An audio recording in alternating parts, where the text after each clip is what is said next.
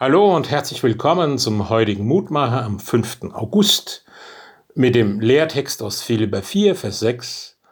Sorgt euch um nichts, sondern in allen Dingen lasst eure Bitten in Gebet und Flehen mit Danksagung vor Gott kund werden.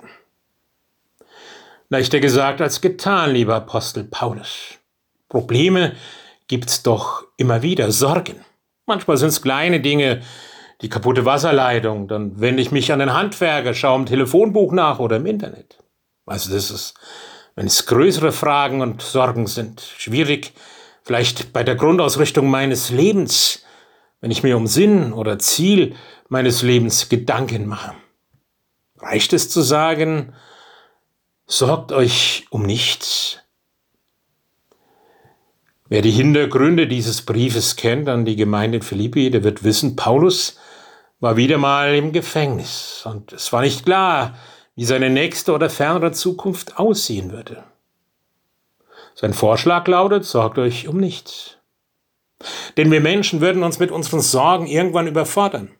Wir wüssten aber einem gewissen Punkt vor Kummern, Sorgen nicht mehr weiter. Wir würden vor Sorgen umkommen. Was sollen wir stattdessen tun?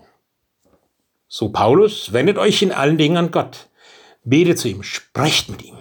Lasst euch nicht unterkriegen, wendet euch an dem, bei dem ihr wirklich Hilfe erfahren könnt, ohne falsche Zurückhaltung.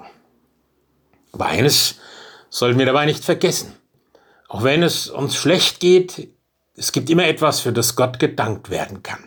Das Mindeste ist das offene Ohr, das wir bei ihm erfahren, Eventuell ist das schon der Anfang, sich auf den Weg aus der Krise herauszumachen. Wenn ein Mensch merkt, es gibt trotz allem noch etwas Positives in meinem Leben. Wenn ein Mensch dadurch wieder Mut fasst und Lebensfreude entwickelt, getragen durch den Glauben und das Vertrauen in unseren Schöpfer und den Bewahrer unseres Lebens. Sorgt euch um nichts.